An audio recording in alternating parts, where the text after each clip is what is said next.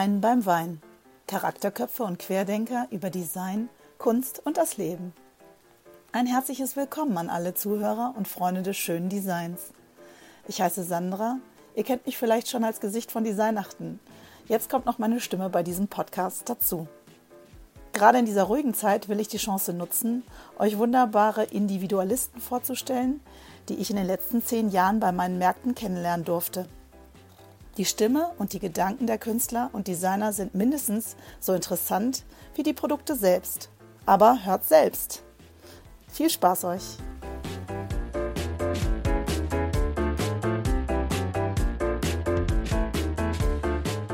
Moin, ihr Lieben!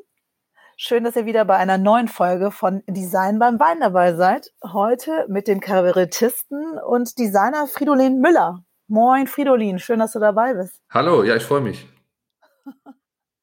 Du sitzt jetzt an deinem See, hast du gerade gesagt, und ich an meinem. Ähm, gleich um die Ecke, ist ein bisschen komisch so zu reden, aber es passt, ne? Es geht. Mein See ist ja auch nicht ganz so nah wie deiner. Habe ich erfahren. Da ist noch ein paar also, Meter. Ja, wir müssen laufen. noch ein paar Minuten Fahrrad fahren, aber immerhin. Auch nicht schlecht. Naja, so eine, ich glaube, heute Abend werde ich aber auch nicht mehr reinspringen. Das Wetter sieht nicht so danach aus. Ähm, ich habe dich eigentlich ähm, gar nicht mehr, also länger nicht mehr gesehen. Du hast ja die letzten Jahre die Nacht nicht mitgemacht, äh, aber bist eigentlich immer noch dabei, äh, deine Sachen zu bauen. Ist das richtig? Also du, die Lampenschmiede läuft nach wie vor. Ja, ja, und das mit, äh, mit Designachten hatte auch tatsächlich den Grund, dass ich immer nicht konnte, weil ich ja, wie hast du ja gerade selber gesagt, eigentlich Kabarettist bin oder hauptberuflich bin ich Kabarettist. Und äh, wenn dann ein Termin an dem Wochenende schon ist, also das, der, der Tourplan geht sozusagen vor, Sonst wäre ich auch sicher nochmal dabei gewesen. Und die Lampenschmiede, äh, so heißt das ja, wenn wir Lampen bauen. Also ich mache das mit einem Freund zusammen, aber so die Ideen und die Entwicklung, die kamen irgendwann mal von mir. Äh, das läuft für mich erstmal nebenbei. Oder was heißt erstmal? Es läuft nebenbei. Ja, aber auch schon lange, ne? Also seitdem du in meinen Laden gestolpert bist. Ja, du bist ja eigentlich mit Schuld. Also ich habe dir irgendwann mal, äh, wir haben uns kennengelernt in der, in der Oststadt und dann hast du im äh, kamen wir irgendwie, ich weiß nicht mehr wie drauf, habe ich erzählt, ich habe da so eine Lampe gebaut aus einer, aus, oder ich habe schon mehr, also ich, wahrscheinlich habe ich dir erstmal erzählt, dass ich auch so Sachen baue, so Upcycling mache, wenn man diesen Begriff damals überhaupt schon verwendet hat. Äh, das ist ja, wie lange ist das her? Acht, neun Jahre oder so.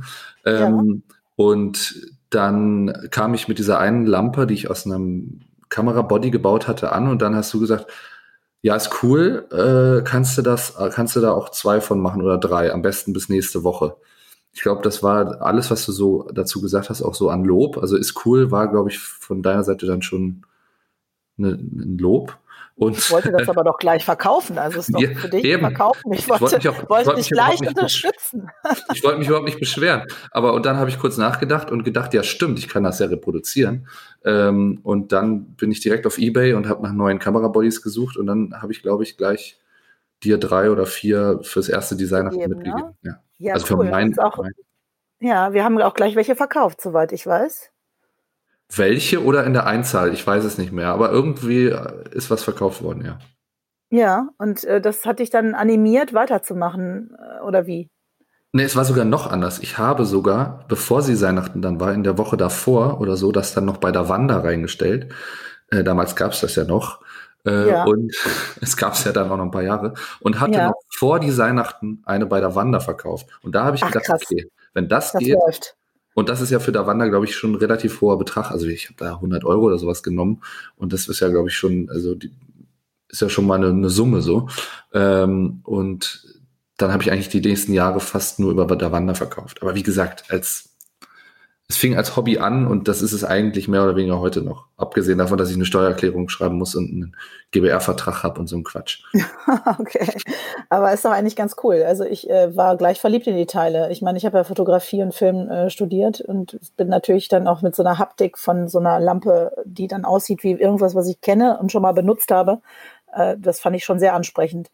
Das ja, wir haben auch ja unser, unser äh, Ziel oder Prinzip war ja auch immer, und das gilt auch für die anderen Sachen, die wir dann seitdem noch so weiterentwickelt haben, ähm, möglichst wenig zu verändern. Also dass die Kamera ist ja eigentlich, also an der ist noch nicht mal was, also drinnen ist natürlich schon was kaputt, aber draußen ist außer die, das Loch, in der das Kabel rausgeht, nichts an der Kamera kaputt. Und wenn man die zum Beispiel auf ein Stativ schrauben will, um eine Stehlampe draus zu machen, dann benutzt man einfach das Stativgewinde der Kamera. Ähm, und auch den Schalter bauen wir ja in die Kamera ein, so dass man, wenn man auf die alte Filmkurbel drückt, äh, das betätigt wird. Und dadurch hast du natürlich aber letztlich diese edle Optik einer Kamera und nicht so ein, also ich will mich jetzt überhaupt nicht abfällig über diese zusammengeschweißten Sachen aus, also so Steampunk, Upcycling ganz und gar nicht. Ich finde das auch cool.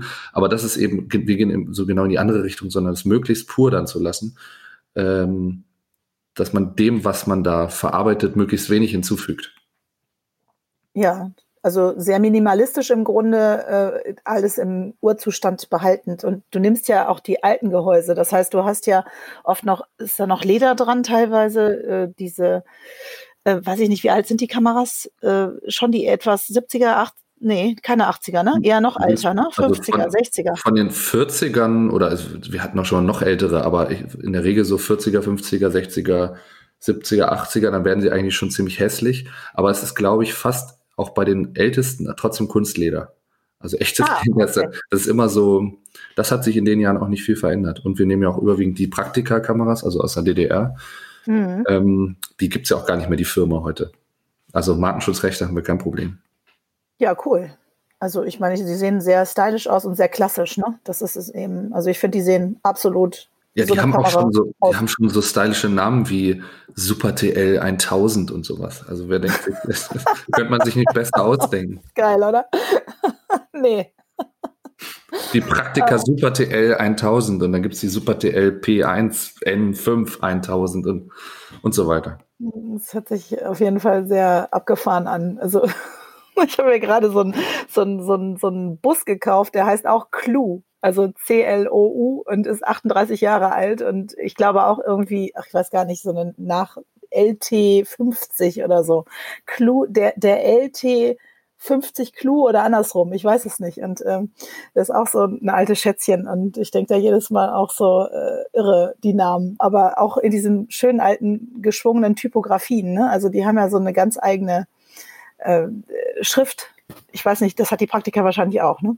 Äh, die Älteren, da ist es auch noch geschwungen, ansonsten natürlich 80er und so, dann ist es schon sehr serifenlos Gerade. schick.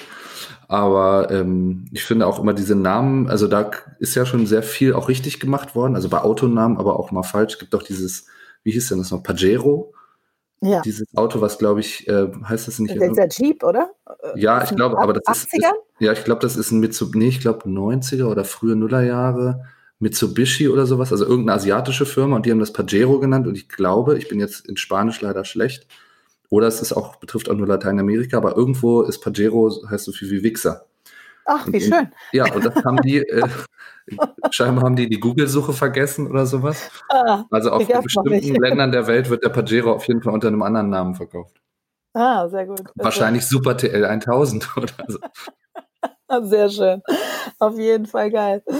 Naja, gut, äh, aber ich meine, Design machst du ja weiterhin. Also äh, du, du baust die Lampen und hast aber auch noch ein paar andere Sachen drumherum designt. Also ich fand ja immer dein Skiregal auch sehr geil. Also aus alten Skiern, diesen schmalen Langlaufskiern hast du, glaube ich, Regale gebaut. Da wollte ich irgendwie gleich mein Wohnzimmer mit aufmöbeln, aber äh, ich hatte ja jetzt nur noch ein Holzhaus, wo da nichts mehr dran passt an die Wand. Ja, Holz an Holz ist dann blöd, ne? Nee, aber das, mhm. ich bin froh, dass du das ansprichst, weil der Ski ist eigentlich das allerbeste Beispiel, bei dem haben wir über, oder jetzt sage ich immer wir, das habe ich tatsächlich, das, äh, meine Möbel, die baue ich ja selber, ähm, nix hinzugefügt, sondern das sind einfach, das wird quasi auf so zwei Schrauben gesteckt äh, und in zwei Löcher, die ich vorher reingebohrt habe. Das muss man natürlich genau arbeiten und das war's. Und dann schwebt der quasi an der, an der Wand, so ein bisschen wie dieses Prinzip von dem Ikea-Regal, was man manchmal kennt. Kennst du das, wo so zwei Metall Dinger von der Wand und dann steckt man da so ein Holzbrett drauf. Ja, ja, ja, ich hatte so einen Teil mal. Und das, das ist dasselbe Prinzip, einfach nur für den Skier und deswegen hast du dann einen äh, schwebenden Skier und also ich habe es jetzt mit sehr schmalen Skiern gemacht, weil ich eigentlich nur Fotos draufstellen wollte oder Bücher, also Bücher, mhm. die mit dem Cover nach vorne, also es ist, kannst sehr aber auch ein Gewürzregal ja. draus machen oder sowas. Und das ist zum Beispiel so eine Idee, die ich gerne verschenken würde, weil ich möchte jetzt nicht äh, in Deutschland rumtelefonieren oder auf Ebay gucken, wo kriege ich Skier her, dann bohre ich da zwei Löcher rein, bestell zwei Stockschrauben. Äh, weil das ist ja, weißt du, was eine Stockschraube ist? Nein. Das ist eine Schraube, also das ist so genial, dass es sowas gibt. Es ist eine Schraube, die ist zur Hälfte Gewindeschraube und die andere Hälfte ist halt normal, ein also Spacksschraube, die sich irgendwie mal irgendwo in Holz oder in Dübel reinbohren kann.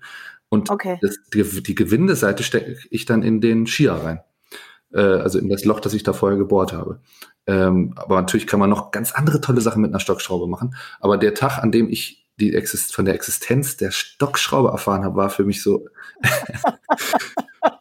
So also man hätte, ich, hätte, ich war gerade dabei, die zu erfinden und dann habe ich gemerkt, es gibt das schon. Gibt's und das, schon? dass die Wow. diesen Namen auch noch hat, Stockschraube, ist so, so. Äh, Deutsche, deutsche Sprache, geile Sprache. Da sind wir schon wieder beim Namen. Eigentlich müsste sie super TL 1000 äh, Schrauber. Wahrscheinlich, wahrscheinlich. Turbo, Turbo. Genau.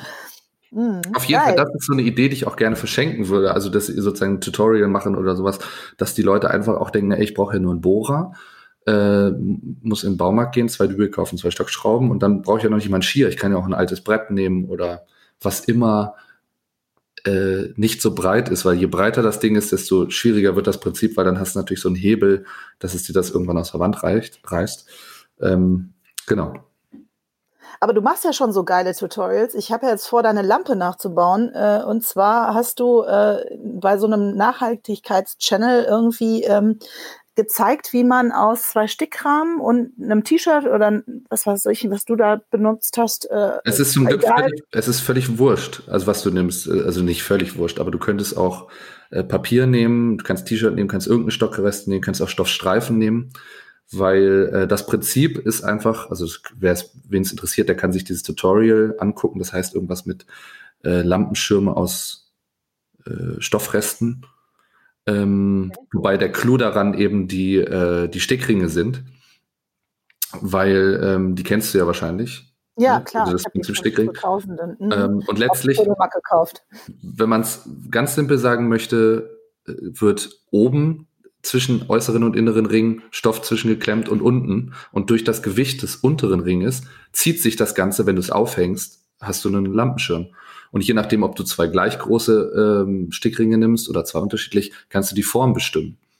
Äh, und das, das ist eigentlich schon die hauptsächliche Idee. Dann habe ich da noch so ein paar Finessen, wie du jetzt die, die, die Birne Ja, da reinbringst und so. Ja, genau. Und das fand ich super cool. Du hast äh, so einen so einen Bacardi-Becher oder sowas genommen anstelle von dieser Kappe, die da oben immer zur Verdeckung der Kabel kam. Und ich dachte mir so, ey, geile Idee. Also ich meine, äh, ich bin ja jetzt handwerklich nicht äh, die absolute Leuchte, aber ich glaube, ich würde mir zutrauen, dass ich das auch irgendwie hinkriege. Und- also, und das-.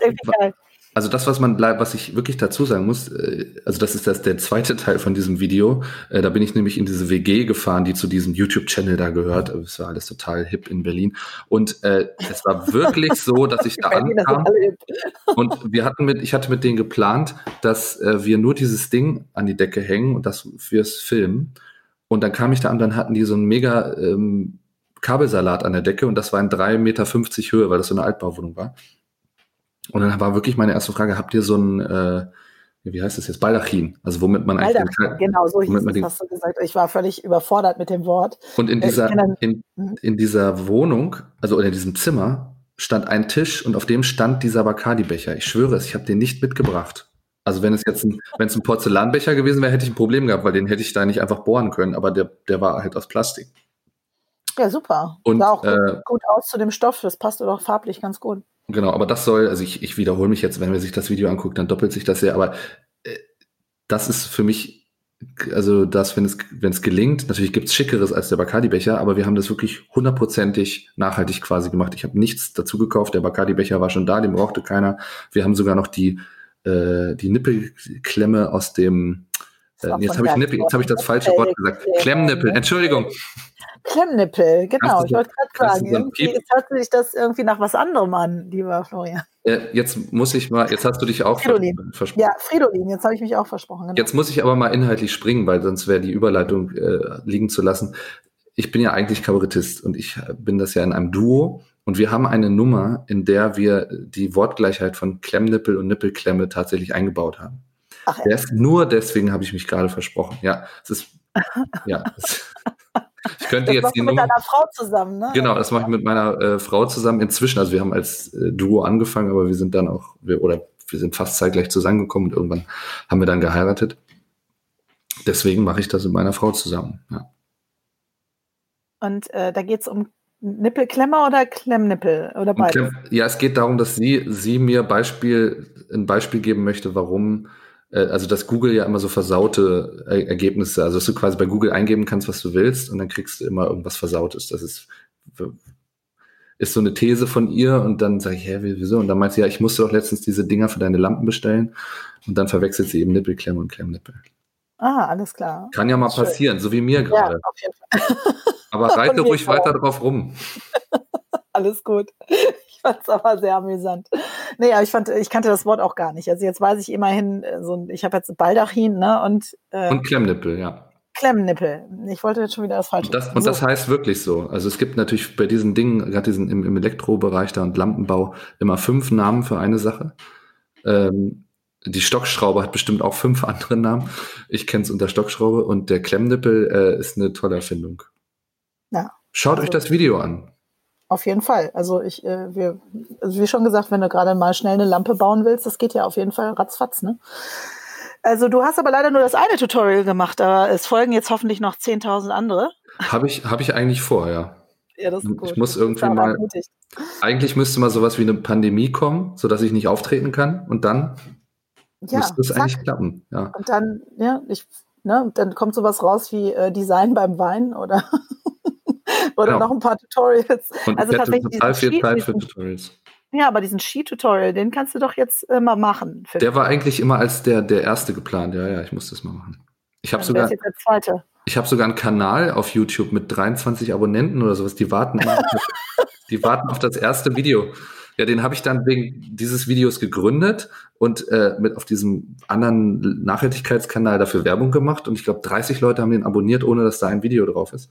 Und die warten jetzt seit zwei Jahren auf ein Video. Also ich glaube, ich hoffe, sie machen auch noch andere Dinge, arbeiten gehen und so. Also ja, ich hoffe auch. Also 23 Abonnenten ist jetzt auch nicht die Welt, das stimmt, aber ähm, es äh, lässt sich definitiv steigern. Also, also ohne Video finde ich das nicht schlecht. Ja, das stimmt. Das stimmt. Also ich äh, habe, glaube ich, habe ich hier, ich glaube, ich habe auch so einen Channel. Also da sind aber auch nur so Design-Trailer drauf. Ich glaube, da ist nichts Großartiges drauf. Sollen wir jetzt Abonnenten so, vergleichen oder nee, besser? Nee, nee bringt, bringt auch nichts. Ich glaube, ja. wir sind da beide nicht weit führend. Also meine Influencer-Karriere, das wird auch nichts mehr. Ich habe so eine leichte Social-Media-Allergie, das wird nichts. Ich auch. Ich, das Problem ist, ich müsste viel mehr machen und ähm, tatsächlich werde ich auch immer ermutigt, äh, bitte mehr auf äh, Instagram zu machen. Und ich denke jedes Mal, oh, ich muss da schon wieder dran. Oh, oh, oh. ich habe da schon ein bisschen Angst vor. Aber ja, okay. Also ich aber das ist Faulheit. Das ist was anderes als Social Media Allergie. Meinst du, das ist Faulheit? Ich, äh, ich komme tatsächlich, also ich, nee, ich. Aber du bist doch ganz gut. Du hast doch auch, äh, also Designachten hat doch auch eine Homepage. Die wird auch aktualisiert. Ja, ja, ja, ja, ja, natürlich. Wir müssen ja auch und es muss ja auch tatsächlich, äh, die, die, Aussteller müssen ja auch gezeigt werden. Ich weiß ja auch, wofür ich es tue, ne? aber trotzdem fällt es mir schwer. Also ich bin jetzt nicht so derjenige, der am liebsten vom Rechner sitzt. Also alles andere ist mir lieber. Ich glaube aber auch, dass es Sachen gibt, die müssen das machen oder da ist es super, wenn die das machen.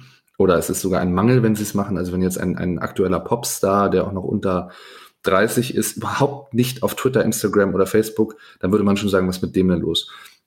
Oder jemand, der jetzt irgendwie versucht gerade aufzusteigen, ob jetzt im Pop-Business oder was weiß ich was und sagt, oh, ich mach, ich verweigere mich Social Media, das wäre auch eine schlechte Idee. Aber du hast ja jetzt eine Messe, wo immer Leute kommen und das seit Jahren.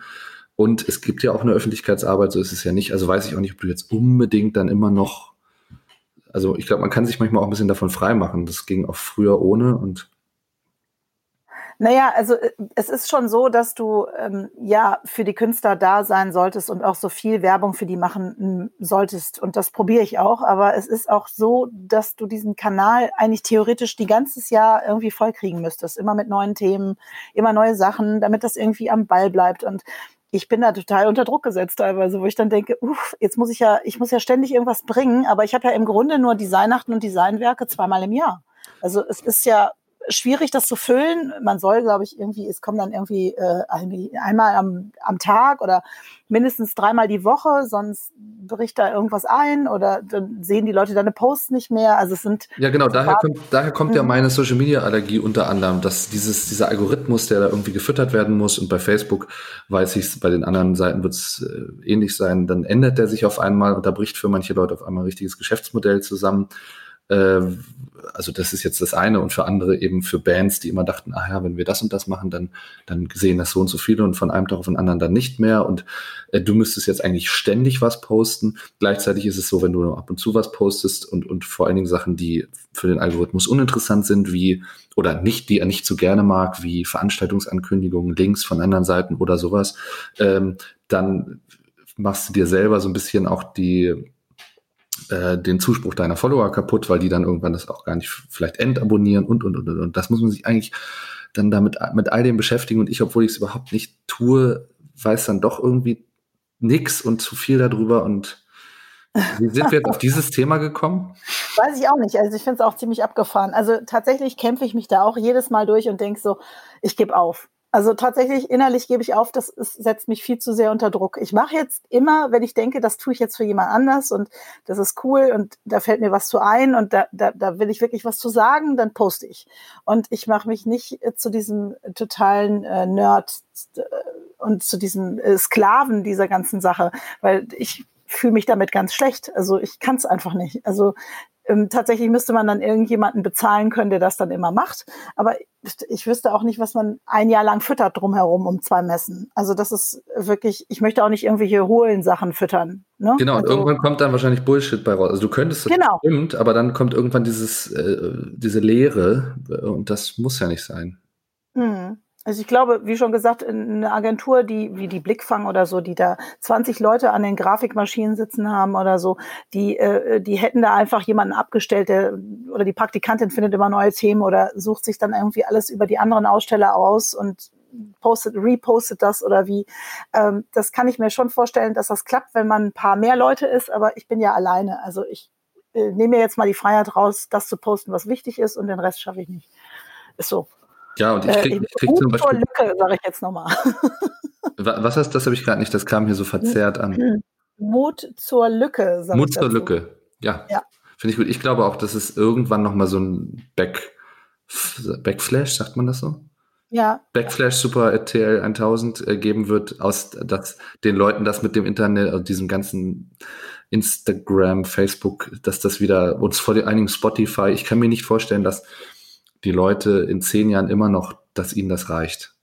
Äh, also ich weiß nicht, ob die CD wiederkommt, aber ähm, äh, also mein, mein Kind hat noch äh, CDs, also so. aber das sind die alten, ne? Ja, wir verkaufen ja nach, wir verkaufen nach unseren Auftritten noch CDs, weil als Kabarettist Ach, wie schön. Hast, hast, du eigentlich eine CD, die du dann von deinem Programm machst und dann verkaufst du dir danach nicht viel, aber immerhin so ein paar. Und da konnten wir in den letzten zwei, ja, ich glaube, es sind die letzten zwei Jahre, von Monat zu Monat zugucken. Und dann habe ich mit unserer Plattenfirma telefoniert. Ja, wir haben auch eine Plattenfirma, klar, die sind jetzt nicht, äh, ne, das ist jetzt nicht so, dass sie dann sagen, hey, wow, geil, ähm, geil. ich schicke dir gleich Champagner aufs Hotelzimmer, sondern aber wir haben, ich kann das so sagen, wir haben dieselbe Plattenfirma, wie wer ist denn da? Helge Schneider und äh, ich glaube wow. Jan Böhmermann, der macht zwar keine Platten, aber der hat eine Plattenfirma. Äh, hm. Nee, das Management ist jetzt, warum erzähle ich das jetzt eigentlich? Ach so, und dann hat der, und dann hat der das äh, gesagt, dass das bei allen so ist. Also, das liegt nicht an uns, sondern das ist bei allen so. Und die Plattenfirma hat Platten produzieren im Grunde aus ihrem Programm genommen. Die macht das noch von zwei, drei bekannten Leuten und die, die suchen sich jetzt schon und das hat sich eben in zwei Jahren komplett verändert. Neue Geschäftsmodelle, weil Spotify machen ist auch kein Geschäftsmodell, weil das ja nur so mini, mini, mini Centbeträge sind, die da ankommen, selbst wenn du ja. ein Star bist. Ähm, und äh, also die, die CD, das muss man so sagen, die ist gerade am Sterben, aber ich, darauf wollte ich eigentlich hinaus, ich kann mir nicht vorstellen, dass es nicht die Leute nicht in zehn Jahren irgendwas in der Hand haben wollen. Und das vor allen Dingen bei Spotify haben wir es ja auch wieder zu tun mit einem Unternehmen. Ich glaube, aus Schweden kommen die, äh, die da ihre Playlists haben und dann äh, können die ja auslesen, wer gerade zum Beispiel die Playlist äh, Barbecue hört oder die Playlist Ich habe meine Tage, die gibt's ja auch. Das heißt, dieses mhm. schwedische Unternehmen weiß im Grunde, wie viele Frauen, die bei Spotify sind, möglicherweise zumindest jetzt gerade ihre Tage haben ähm, was immer sie mit dieser Information machen. Aber ganz ehrlich, wenn ich das vergleiche mit noch vor 15 Jahren bist du in den Laden gegangen und hast dir eine CD gekauft und dir das Booklet durchgelesen und jetzt ähm, füttere ich den Algorithmus einer Schwed eines schwedischen Konzerns, kann ich mir nicht vorstellen, dass das die Leute nicht irgendwann mal, denen das auch mal reicht. Hm, okay, jetzt bräuchten wir ein neues Medium. Die Platte und die CD ist es nicht mehr. Genau, das, war, das weiß ich auch nicht. Vielleicht könnte man das aus alten Kameras machen. ich habe noch ein also, paar. Na, sehr gut. Dann, äh, also ich habe jetzt gerade an andere Merch-Artikel gedacht, die vielleicht eventuell ähm, zu verkaufen wären. Aber du kannst ja nichts, ist ja kein Tonträger, ne? Also äh, aber äh, der Punkt ist richtig, weil wenn du jetzt irgendwie äh, da so eine Art USB-Stick drin hast oder jetzt gibt's dann in zwei Jahren gibt's vielleicht was Neueres oder so eine Art Teil, was du nur noch neben deinen Computer, was auch immer legst äh, und da drin ist ein Mini-Chip und drumherum genau. kann, kannst du aber eben Holz haben, Stein haben, Beton haben, natürlich Beton äh, mit Pastellfarben. Beton, Beton in Pastellfarbe getunkt und da drin ist so ein Chip, der per Bluetooth dir das Chip und keine Ahnung und da ist dann noch das Coverbild drauf von der Band, von der du gerade diesen. Nee, als Hologramm, das wird dann so, äh, so irgendwie, äh, irgendwie aufgebaut, so nach dem Motto, ihr beiden, so als 3D-Hologramm das dann noch so abspielt oder sowas. Oder gleich live, auch nicht schlecht. Also ich merke, du bist noch so diesen Zukunftsvisionen aus den Filmen der 80er Jahre verhaftet. Ja, ja, ja, ich komme ja aus den 80er. Ich bin ein Kind der 80er, was soll ich tun? Ich bin auch ein Kind der 80er, aber ich, ich habe da nicht so viel mitgekriegt. Ich, ich war halt noch Kind. Ah, ich hab, gut, ich, ich also hab, vielleicht wird das wahr. Ich habe in den frühen 90ern noch die Klamotten aus den 80ern aufgetragen.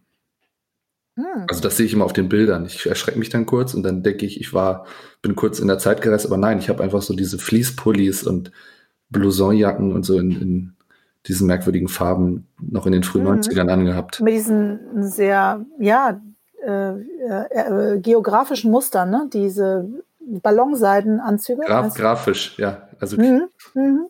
mhm. Geografisch sagst du nur, weil wir jetzt auf diese Karte gucken von Hannover auf unserem Bildschirm. Wahrscheinlich. Ja. nee, sehr geil.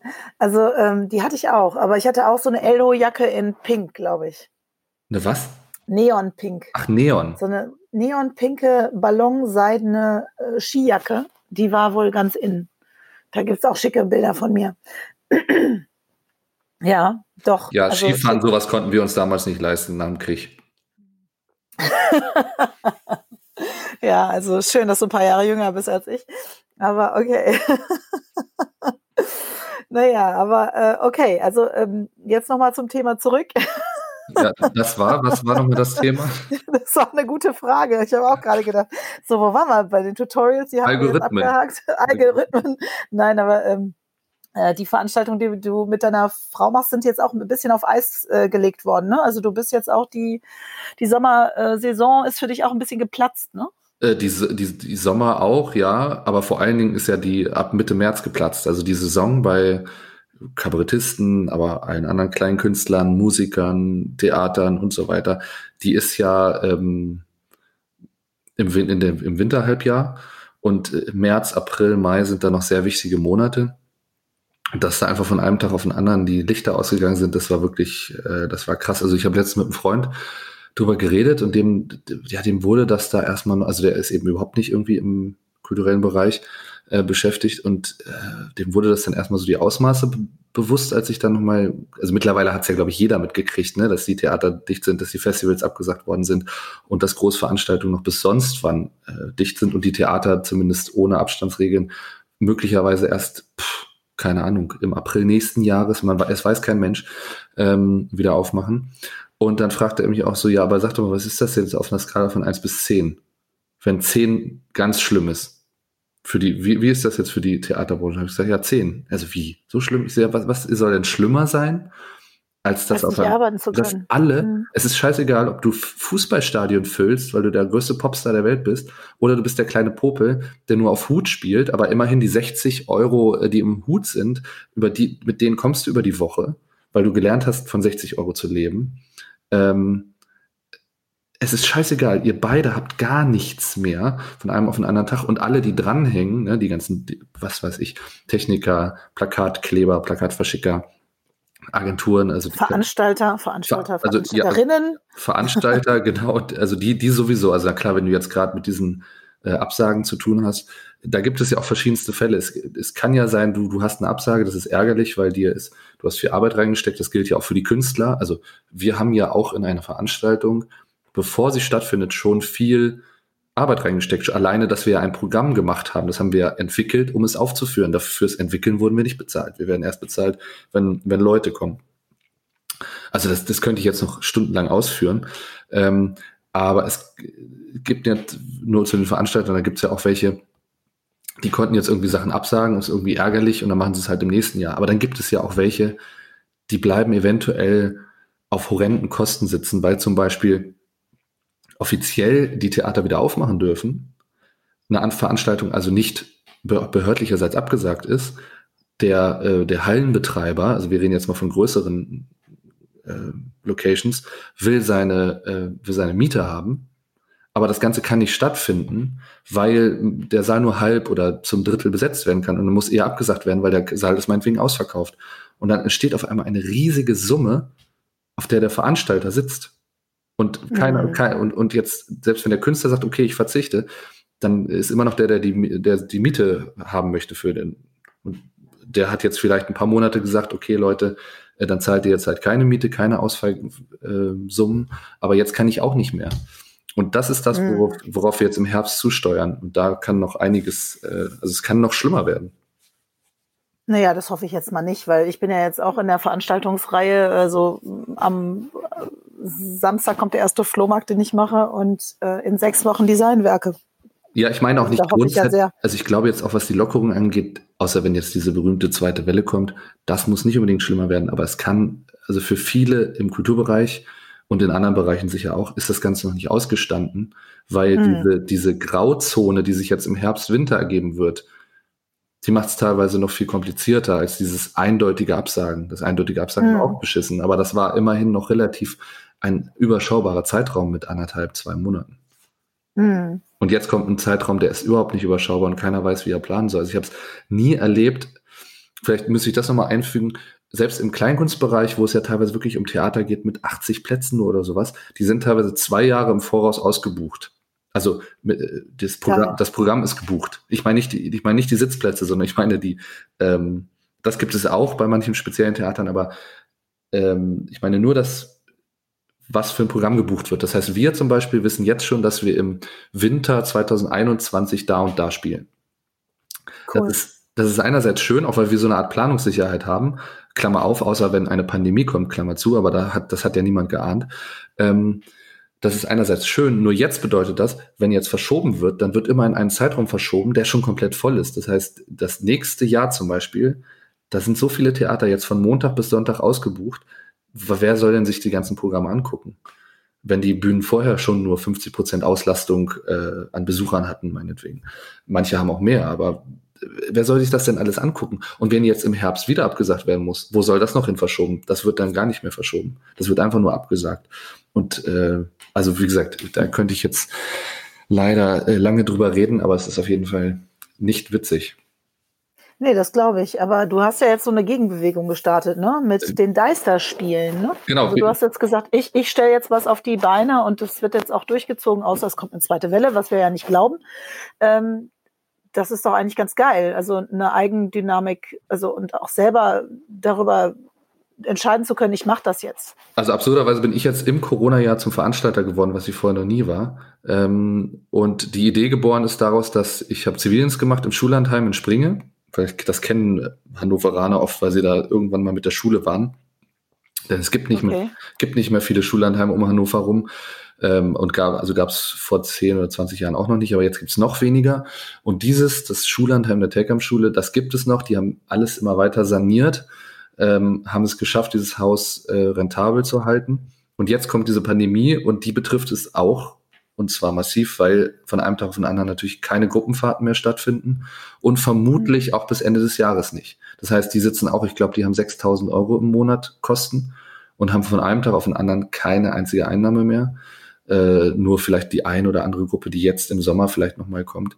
Ähm, und daraus entstand die Idee, ob man quasi die, diese beiden Miseren kombiniert äh, mit, mit, der, mit der Theatermisere und dass wir da ein Open Air machen, weil das ist ein wunderschönes Haus, äh, direkt am Deister, in, über Springe gelegen, ein riesiges Grundstück und wir werden dieses Haus sozusagen bespielen. Da gibt es so eine Art künstliche Bühne am Haus und äh, davor sitzen die Leute ähm, und das sind zwei Tage Ende August und ja, ich freue mich.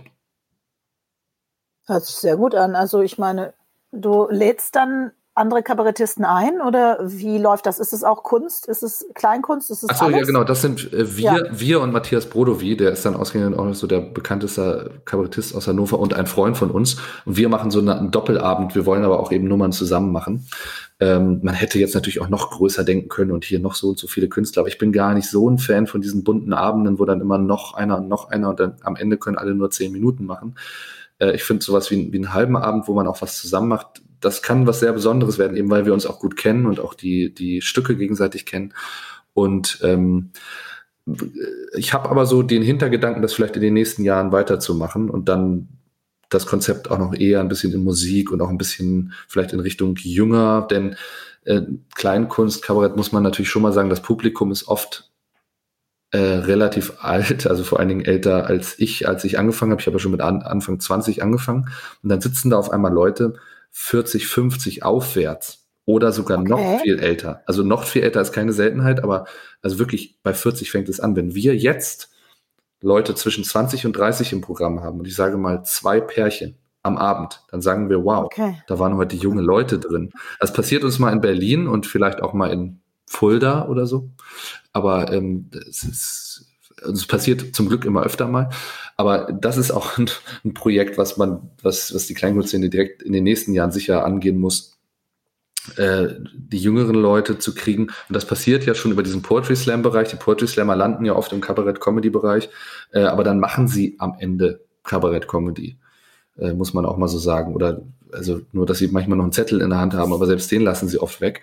Ähm, und da kommen aber lustigerweise, wenn die dann in den etablierten Kleinkunstbühnen spielen, auch nicht unbedingt die jungen Leute. Vor allen Dingen, weil die Preise, also so eine Kabarettkarte kostet ja schon 20 Euro, manchmal auch 25 Euro mit Vorverkaufsgebühren, in, in manchen Städten sogar 30. Ähm, und das schreckt dann natürlich die Leute, die es gewohnt waren, Poetry Slam für 5 Euro zu sehen, schon erstmal ab. Ähm, aber es gibt eben auch ganz viele Leute, die weder Poetry Slam machen, noch altbackenes Kabarett, äh, die was, also ich würde sagen, unsere Zielgruppe von unserem Programm ist eben eigentlich zwischen 20 und 40. Äh, und und die, die müssen, die sollten irgendwann mal auch kommen. Das wäre schön. Ja, hört sich danach an, aber du machst ja eigentlich relativ junges, also ihr seid ja jung, also ihr macht ja viel Dinge aus eurem Alltag, oder? Also ich meine, jetzt das neue Programm, ich weiß nicht, um was es da geht. Jetzt Knalls ist das neue äh, Thema? Gleich Knalls ist unser Gleich Knalls, okay. Gleich Knalls. Ja. Da geht es um den Weltuntergang im, im Allgemeinen und die äh, und den, das, das Knallpotenzial in, in, der, in der Beziehung, mit wem auch immer, ähm, im Kleinen. Ähm, wie, also wir haben auch sehr viele Gesellschafts- kritische oder politische Themen, ohne dass wir jetzt wirklich politisches Kabarett machen ähm, würden. Oder wir, wir nennen es heute auch einfach nicht so. Ich glaube, das, was wir machen, hätten vor ein paar Jahrzehnten die Leute vielleicht schon so genannt. Äh, und dann hätten sie aber noch ein paar öfter Merkel gesagt oder dann halt Helmut Kohl. Äh, und das versuchen wir eben nicht. Wir möchten, also die Politiker haben eigentlich nicht so viel in unserem Programm zu suchen, sondern wenn jemand angegriffen wird, dann ist es der Konsument ähm, und der, was weiß ich, äh, der Mensch, der ja, eigentlich fast immer der Konsument. Ich suchte nach was weiter. okay. Also es sind ja? wir. Also es ist eigentlich der, der da unten sitzt. Ähm, wirklich und nicht der, der da oben sitzt. Also damit meine ich jetzt den fiktiven Politiker, der einmal alles falsch macht, weil er so doof ist und weil er die Hände zu einer Raute formt. Das ist mir so scheißegal, ob irgendwer die Hände zu einer Raute formt. Also insofern sind wir schon äh, jung, ja. Und lustigerweise ist aber, und das war schon, als ich Anfang 20 war und äh, Wiebke ist ein Ticken älter als ich, aber die war dann halt Ende 20, da haben wir schon Nummern gemacht, die, die aus unserem Alltag kamen. Und wir hatten aber dann eben das Gefühl, dass selbst die 60-Jährigen da was drin finden konnten. Das bis zum heutigen Tag so, äh, lustigerweise fällt mir, mir fällt gerade was ein, wir haben mal in Brüssel gespielt äh, okay. Das waren aber alles nur Deutsche, also das war der Veranstalter, das lief im Grunde über die SPD, aber das war jetzt keine Parteiveranstaltung, nur äh, sonst kommst du halt nicht nach Brüssel, ja, da haben wir es halt. Ja, okay. Äh, und hab das mitgenommen. Genau, die Leute, die Leute, die da saßen, waren aber alles ähm, fast alles Deutsche, die da lebten. Es gibt ja sogar auch ähm, also an der Grenze zu Deutschland so richtig deutsche Kommunen sozusagen, aber das waren halt Brüsseler, die aber irgendwann mal aus Deutschland kamen. Und da kam nach der Show zu uns eine Frau an, die war 92, glaube ich, und lebte seit 72 Jahren oder sowas in Brüssel. Und die wollte unbedingt eine CD kaufen Also ist auch wieder lustig, dass die 92-jährige Frau noch eine CD wollte. Äh, ja, und auf jeden Fall sehr halt modernes halt, Medium. Und hat, genau, für sie. genau, gerade, eine 92-jährige auf jeden Fall. Für, mal sehen, wie es auf ihrem Grammophon geklungen hat. Auf jeden Fall äh, hat sie äh, uns total vorgeschwärmt und gesagt, das war ja richtig Kleinkunst und was sie da und und hat sich dann und hat sich dann noch negativ über ein paar Kollegen von uns, die in den Monaten vorher da waren, die ja immer nur auf die Politiker und so weiter ähm, und da hatte man das Gefühl, das war, das war die Zielgruppe, das war unsere Zielgruppe. Aber in dem Fall war die halt 92, aber die hätte auch 32 sein können und genau denselben Text sagen können. Nur dann hätte sie keine wow. CD mehr gekauft, weil die 32-Jährigen hören halt Spotify oder haben alle ihre CDs abgeschafft und hören nur noch von ihrem iPhone über ihre iPhone Station oder wie immer das sowas Modernes heißt. Äh, iTunes? Äh, keine Ahnung. Wahrscheinlich. ich weiß, das ist mir bekannt. Ich meine, wie heißt das denn, wo man sein, sein iPhone reinstellt und dann hört man über seine Bluetooth-Anlage oder so. Äh, ich glaube, Docking Station oder so. Doch, aber tu doch nicht, ist auch nicht wichtig. Genau. ich ich habe tatsächlich keine. ich habe keine. Kauf, aber ich habe iTunes. Ich habe so, ja, oh ja. Kaufen okay, Sie mach mal lieber nicht. Nein, kaufen Sie. ja, also ich meine, äh, du erscheinst ja jetzt auch bei iTunes und bei Spotify. Das war die günstigste Methode, dass viele Leute äh, Design beim Wärmen hören können. Ne? Also wir sind auch, wir sind als Duo auch bei Spotify, ne, was wir immer machen. Aber ja, ja. Ja, ist so.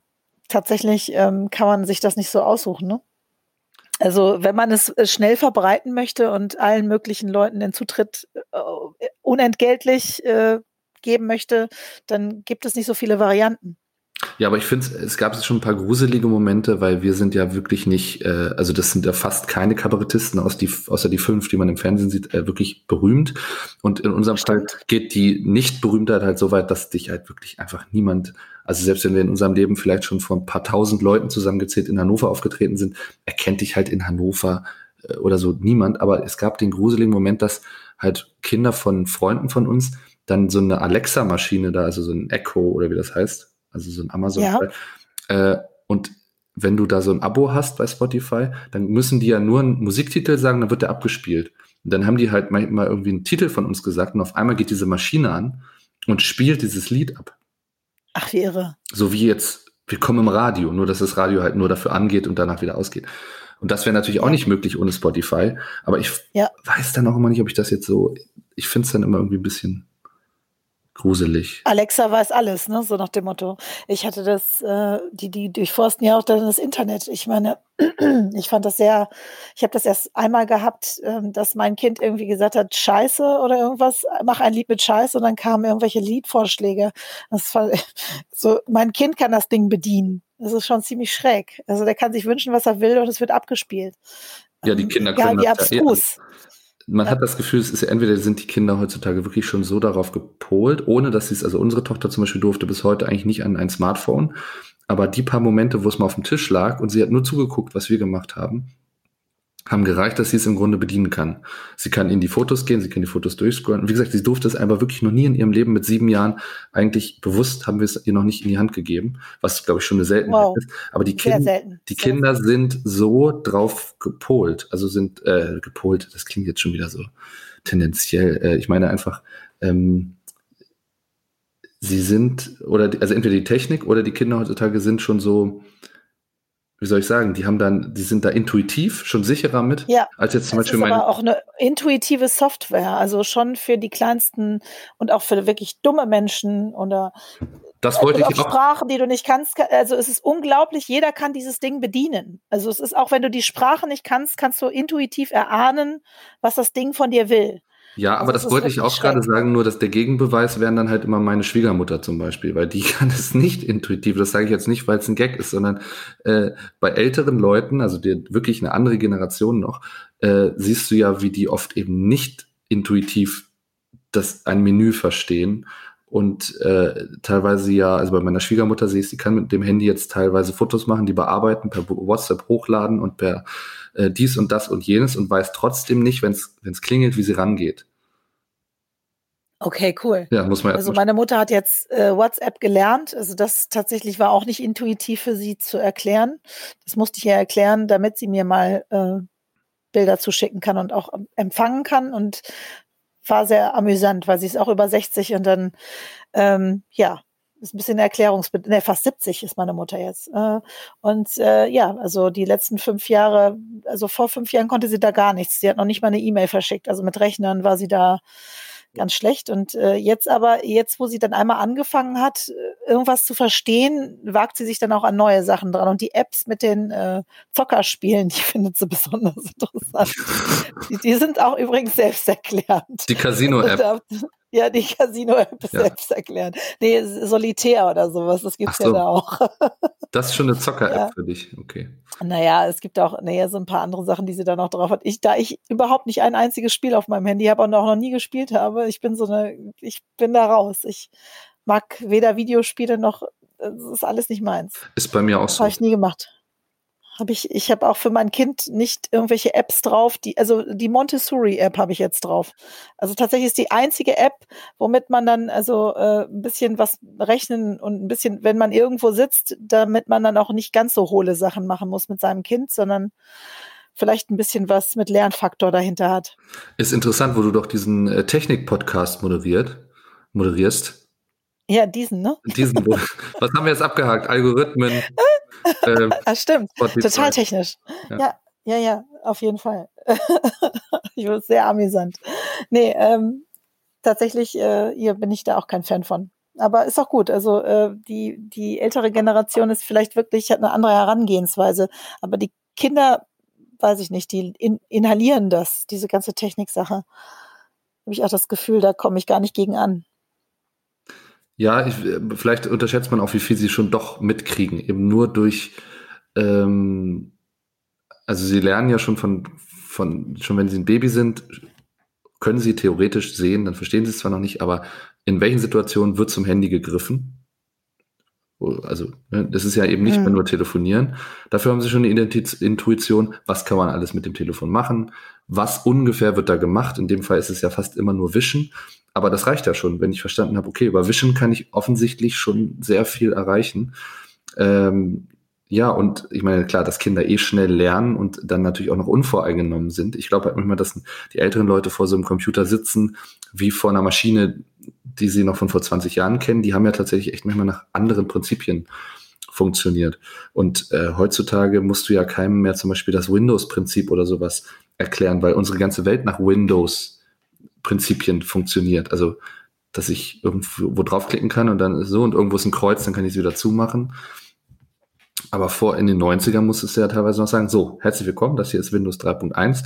Dieses, dieser Kasten hier, das ist Ihr Programm und da oben, ne, also das muss ja heute keinem mehr erklären. Das stimmt. Ist auch gut so. Also ich bin froh, wenn es alles relativ schnell und zügig durchläuft und ich das Ding anwenden kann und zack, aber jetzt mal äh, zu den wesentlichen Dingen nochmal zurück, weil es, wir, wir äh, gehen ja so dem Ende entgegen unserer Session. Ähm, wo sehe ich denn dein neues äh, Stück gleich knalls? Wo bekomme ich denn jetzt von dir ein bisschen Input? Also das äh, aktuelle Stück gleich knalls siehst du äh, in Hannover. Also wir, wir sind damit auf Tour jetzt auch wieder im Herbst und das, das spielen wir jetzt auch noch ein paar Jahre. Ähm, das spielen wir aber in Hannover, glaube ich, äh, erst wieder im nächsten Jahr, aber dann in vielen Orten, aber unter anderem im TAC. Also The ah, cool, Theater, ja, Theater im, im Küchengarten. Mhm. Und jetzt im Herbst, also im November, haben wir unsere Premiere äh, mit dem neuen, das ist ein Best-of, das heißt Nummern schieben. Äh, und das ist im Apollo-Kino in Linden. Ach, schön, ja. Sehr schöne, kuschelige, rote Plüschsitze. Ja, und sehr schlecht für Hygieneregeln und 1,5 Meter Abstand. das stimmt. Deswegen oh, yeah. wird es vielleicht. Kann natürlich sein, dass es flach fällt, ja. Ja, es ja. kann sein, dass es ein Theater für Hannover gibt. Also diesen, äh, das, diesen Plan, der, der, den darf man jetzt schon sagen. Äh, weitere, weiter ist das noch geheim, aber ich weiß eben, weil es so geheim ist, weiß ich auch nichts darüber. Äh, es soll vielleicht eine, eine Messehalle oder ein großes Theater in Hannover geben, was irgendwie durch Förderung durch die Stadt den kleinen Theatern zur Verfügung gestellt wird, so dass diese kleinen Veranstaltungen in der großen Halle stattfinden können und sich dann wieder äh, und dann stattfinden können und sich wieder lohnen. Das wäre natürlich eine tolle Sache. Auf jeden Fall. Also es wäre vor allem ein guter Start irgendwie, ein guter Start jetzt nach dieser ganzen Misere. Ja, und es wäre auch ein Zeichen der Stadt, weil äh, darüber habe ich ja vorher noch gar nicht geredet, aber was die Künstler jetzt an Förderung und auch die Theater gekriegt haben, vor allem wenn man es dann vergleicht mit den acht oder neun Milliarden für die Lufthansa, dann kann man sich halt echt irgendwann die Haare raufen, weil da war ja dann immer von dem Rettungsprogramm und dem Rettungsprogramm die Rede, mhm. aber also ich, ich kann, ich, ich gehe schon deswegen gerade nicht mehr auf Facebook, weil meine Timeline voll ist, sagt man so, ne? Meine Timeline ist mhm. voll von, äh, von Leuten aus, aus dem Veranstaltungsbusiness, die entweder klagen oder klagen oder sich beschweren oder, ähm, oder verzweifelt sind. Und zwar alle zu Recht. Alle zu Recht. Also, zu Recht. Zu und, Recht und, ja. und, jede Woche was Neues und jede Woche ein neuer Grund. Und, ähm, und sei es, dass sie dann doch versuchen, Hartz IV zu beantragen und 63 Seiten ausfüllen müssen und es am Ende abgelehnt wird, obwohl sie mhm. gerade kein Einkommen haben. Und das kann man ja ganz leicht nachweisen. Keine Auftritte, kein Einkommen. Hm. Ja, ja, das stimmt. Und also ich würde uns ehrlich die Daumen drücken, auch, ich meine ganz ehrlich, wir sind auch einfach unterfüttert. Es gibt ja überhaupt gar keinen Austausch mehr. Also ich meine, es ist ja schön, dass alles andere gefördert wird, aber also irgendwie, ich finde, Kunst ist doch sehr wichtig für uns alle. Und das, ich weiß nicht, also klar braucht man es nicht so wichtig wie Essen und Trinken, aber ja, ja, da, geistig müssen da, wir trotzdem weiterkommen. Da war jetzt ja auch immer diese Frage mit dem, das ist halt nicht systemrelevant. Ich, ich nehme das nicht so persönlich, wenn ich das höre, aber eigentlich darf auch sowas ein Politiker nicht sagen, weil äh, was ist denn dann systemrelevant? Also ich kann mir ein Deutschland ohne Flugzeuge, also ja, also zumindest ohne die Lufthansa irgendwie vorstellen. Aber ein Deutschland ohne Kultur, also ein Deutschland, das sich so einen drauf runterholt, diese Kulturnation zu sein und das Land der Dichter und Denker und so weiter, äh, das kann sich ja keiner ohne vorstellen, aber das jetzt, es wird irreparable Schäden, Schäden geben, das kann man jetzt schon sagen. Und die Beträge sind ja teilweise lächerlich. Also um so ein, klein, ja. so ein kleines Theater zu retten, einfach nur über diese Pause zu retten oder zumindest ihnen Sicherheiten in Aussicht zu stellen, falls sie überhaupt nötig sind, ähm, ja. Das sind Witzbeträge gegen halt neun Milliarden für ein Unternehmen mit, ich glaube, die Lufthansa hat in Deutschland nur 30.000 Mitarbeiter. Und die Kulturszene, ich meine, das wurde jetzt ja schon oft gesagt, also wenn man die Kultur- und Kreativbranche zusammenzählt, da ist dann auch die Computerspieleindustrie dabei, muss man mal dazu sagen, die jetzt unter Corona, glaube ich, nicht gelitten haben, eher im Gegenteil. Nee, aber dann bist du irgendwie. sagen, die haben dann, doch einen Aufschwung erlebt, oder? Aber selbst wenn du die rausrechnest, dann sind die Zahlen immer noch sowas von hoch, äh, also wie viele Mitarbeiter, äh, wie sagt man denn, nicht Mitarbeiter, sondern äh, Beschäftigte es gibt in, in, in diesem Bereich. Ähm, mhm. Weshalb eigentlich die Frage auch die, sich ohne Corona auch schon mal gestellt hätte, warum es nicht da eigentlich auch sowas wie Gewerkschaften, natürlich gibt es das in gewissen Bereichen, aber äh, und, und eine Lobby. Also ich meine, welcher Bereich ist denn eigentlich äh, von dem, was er tut, her, vom, vom Grunde her so sehr mit Öffentlichkeitsarbeit auch verbunden, oder hätte ich auch gedacht, nah am Journalismus dran und so weiter, ähm, wie die Kulturszene. Und offensichtlich ist die Lobby aber nicht halb so stark wie die, naja, die berühmten Lobbys, die wir alle kennen, also die Autolobby oder die mhm. Landwirtschaft und so weiter. Auf jeden Fall. Ja, es wäre schön, wenn da ein bisschen mehr passieren würde. Aber ähm, gut, du machst jetzt mal den Anfang mit einer eigenen Veranstaltung. Das finde ich schon mal ganz geil. Ich habe auch das einzige Gefühl, dass ich, äh, hat sich jetzt bescheuert an, aber das einzige wo ich mich ein bisschen gegen dieses ganze System auflehnen kann, ist, dass ich einfach weiterhin dranbleibe und weiterhin was mache. Und ich glaube, du fängst jetzt damit an, das ist super. Also es hört sich so an, als würde es einfach ein bisschen vorwärts gehen mit dir. Das ist gut. Das würde ich äh, auch nochmal positiv nennen, nicht nur auf uns bezogen. Also wir sind ja zum Beispiel, haben auch eine, eine Radio-Comedy, also Wiebke vor allen Dingen, ähm, beim, in SWR 3, das ist da das NDR 2 des, äh, von Süddeutschland sozusagen, mhm. ähm, bekommen, weil sie einen Blog geschrieben hat darüber. Den kann man übrigens auch nachlesen auf unserer Homepage. Äh, findet ihr dann alles auf der Seite von Sandras Podcast ähm, als Link. Äh, da kann, ich kann doch Social Media, Sehr merkst geil. du das? Auf jeden Fall, voll, voll cool. Ja, ähm, ich muss mich engagieren. Und daraus ist eine Comedy, eine Radio-Comedy-Dingsbums geworden. Und äh, also es sind jetzt schon auch Sachen dadurch entstanden und ich sehe auch bei allen, mit denen ich jetzt gesprochen habe, oder fast allen zumindest, dass die Kreativen, so sagt ja schon ihr, ihr Name oder ihre Überbezeichnung, halt natürlich kreativ sind jetzt. Aber trotzdem, mhm. wenn ich dann sowas lese, also das hat, hat mal irgendwer auf Facebook gepostet, da hat er sein örtliches äh, Kulturamt gefragt oder ich glaube das Landeskulturamt gefragt, ähm, ja, zur Situation der Künstler, was denn jetzt das Land oder die Behörde oder das so vorhätte. Und dann schrieb halt die Frau in der Erklärung, äh, nochmal so ein, so ein total allgemein formulierten Absatz, in dem dann eben auch vorkam, und es ist wieder schön zu sehen, wie die Kulturszene und die Kreativen selber neue Konzepte entwickeln, um den Menschen, die, also das war noch in Lockdown-Zeiten, in Lockdown-Zeiten, die Kultur nach Hause zu bringen und bla bla bla bla bla. Also wie so ein, wie so ein Werbetext für die Kulturszene. Aber es hatte ja jemand aus der Kulturszene gefragt, hallo, ich habe kein Geld mehr, wo kriege ich Geld her? Was, was, was, was, ich, was soll ich tun? Genau, und er wurde dann in diesem Text allgemein, nicht er persönlich, gelobt davor, wie kreativ er doch sei, weil er doch ein Kreativer sei. Und sowas ist ja wirklich, wenn man sich das in einer anderen Szene vorstellen, äh, Szene sage ich schon, in einer anderen, in einem anderen Gewerbe vorstellen würde, dass da quasi so eine Anfrage so abgecancelt wird, naja, Sie sind, Sie sind doch Klempner. Verlegen Sie doch mal ein Rohr. So nach dem Motto. Das, das, dann haben Sie doch Wasser. Ja. Mit Geld kann man auch nicht alles kaufen.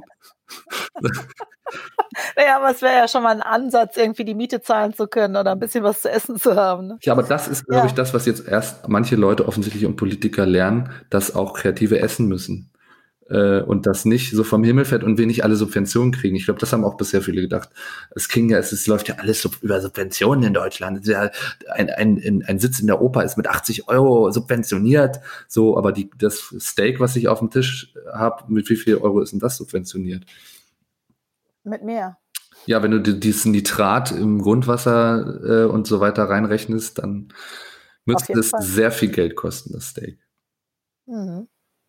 Aber ich esse ja nur noch sehr ganz geil. wenig Fleisch. Ich esse ja, ich esse ja nur noch ganz wenig. Ich mache zum Beispiel Originalzitat. Ist aber billiger als, ist aber auch tatsächlich billiger. Ist ein Originalzitat von, von einer äh, Mutter einer Freundin von mir. Ich esse ja nur noch ganz wenig Fleisch. Also wenn ich einen Salat mache, dann mache ich da ganz wenig Speck nur noch rein. Sehr schön. Ja. Sehr schön. Ist nachhaltig. Ja, total. Ja, was soll ich dir sagen? Ja, schön. Ey, Fridolin, war äh, mir eine Ehre. Hat sich super angehört. Ja, vielen Dank, dass du mich gehabt. gefragt hast. Ich hab, Schön, dass du dabei warst. Dann, ich, äh, ja, hoffentlich komme ich dann auch irgendwie zu den Designwerken. Da haben wir, da sind wir Konkurrenz jetzt, ne? Aber du bist ja im Norden von Hannover, ich bin ja im Süden. naja, vielleicht äh, ist es nicht direkte Konkurrenz. Vielleicht äh, kommen die erst zu uns, bummeln drüber und kommen dann zu euch. Stimmt, bei uns ist ja abends, bei dir ist tagsüber. Eigentlich können wir dann genau. Noch, äh, Cross, Alles klar, wir, wir gar, machen. Genau, können wir tun. Das beißt sich überhaupt nicht. Und es ist alles handmade. Ne? Sowieso bei uns ja auch. Und nachhaltig. Ja, deshalb sage ich ja. All, ja, genau. Alles nachhaltig, handmade, super. Veganes Essen gibt es bei uns. Puh. Wirklich. Sehr schön. Bei uns auch. Ja. Sollen wir jetzt noch ein Battle aufmachen? Nein, alles gut. Also ich finde das ja super. Tagsüber bei uns, abends bei euch. So ist das eine, eine faire Sache, würde ich sagen. Ich schiebe die dann gleich weiter. Du kannst also die Flyer an der Kasse gleich für eure Abendveranstaltung auslegen. Designwerke und Deisterspiele passt ja auch schon ziemlich cool vom, ist ja eigentlich schon eine Corporate ja. Identity. Heißt das? Ja, kann man, kann man doppeln. Nein, alles gut. Corporate Identity, also wenn wir sie verkuppeln, die beiden. Können wir, das machen wir dann, wenn hier die Aufnahme gestoppt ist. Alles klar, so machen wir das. So, ich wünsche dir noch einen schönen Abend. Dir auch. Bis gleich. Bis dann. Ciao. Ciao.